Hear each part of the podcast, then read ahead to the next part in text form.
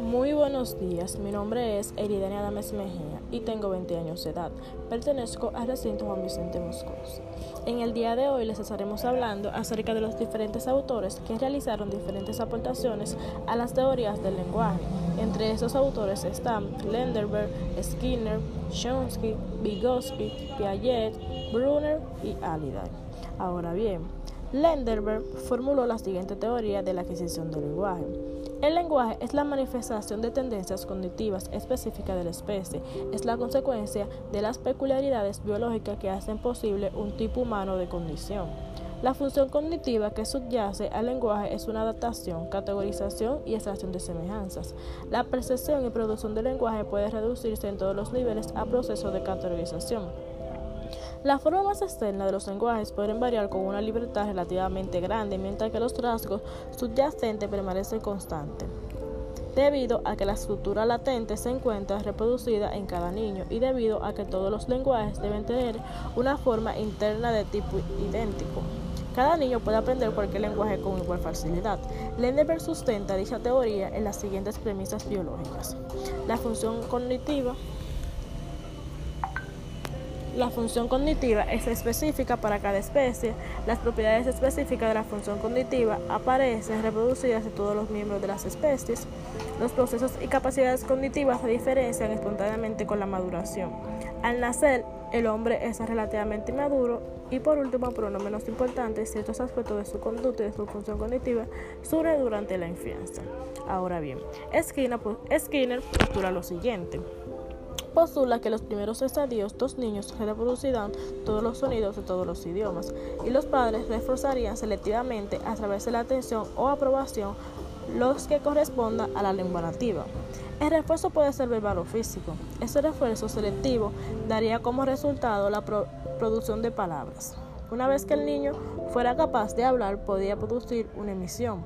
Otro aspecto de mucho importante en esa teoría es el papel que juega el ambiente del aprendizaje aplicada al desarrollo del lenguaje. Es importante reconocer la importancia que tiene el medio ambiente. Algunos de los procesos como limitación pueden jugar un papel en el desarrollo del mismo, pero de ningún modo constituyen todo el proceso. El aprendizaje del lenguaje es mucho más complejo y complicado y requiere que el niño desempeñe un papel activo en el proceso. Por otro lado está Shonkies, que establece que los niños nacen con una capacidad innata para el habla. Son capaces de aprender y asimilar estructuras comunicativas y lingüísticas. Chomsky propuso un nuevo paradigma en el desarrollo del lenguaje. Según sus postulados, todos los idiomas que usamos los seres humanos tienen una característica común en su propia estructura. A partir de esta evidencia, Chomsky deduce que la adquisición del lenguaje durante la infancia puede ocurrir gracias a la capacidad que tenemos los seres humanos de reconocer y asimilar la estructura básica del lenguaje, estructura que constituye la raíz esencial de cualquier idioma. Agregando a esto, Vygotsky aportó en su teoría que el lenguaje es fuente de una unidad de las funciones comunicativas y representativas de nuestro entorno. Para este autor, el lenguaje tiene un desarrollo específico con, sus, raíces propias en la comunicación prelingüística y que no depende necesariamente del desarrollo cognitivo, sino de la interacción con su medio.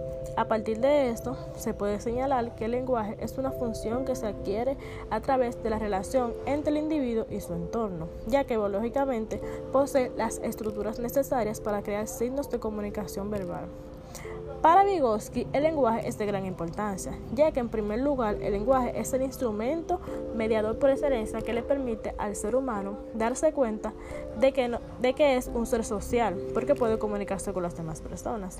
En segundo lugar, les permite a las personas exteriorizar sus pensamientos y en tercer lugar, a partir del lenguaje, el ser humano va construyendo sus esquemas mentales, va conociendo el mundo y también va construyendo espacio y tiempo.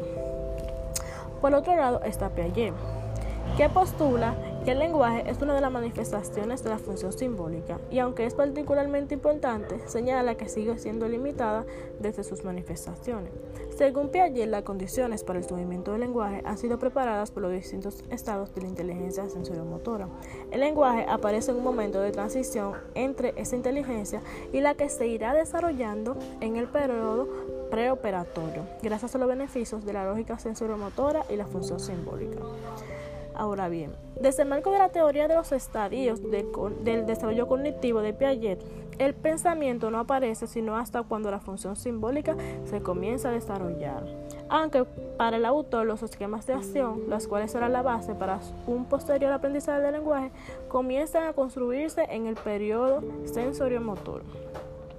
Si bien esto puede indicar que el lenguaje brinda una serie de ventajas al pensamiento, Piaget hace ciertas aclaraciones sobre esta relación. Por un lado, y tal como lo demuestran los experimentos llevados a cabo por Piaget e Inler, se encuentra que el lenguaje no es una condición necesaria, sí suficiente para asegurar el desarrollo del pensamiento lógico.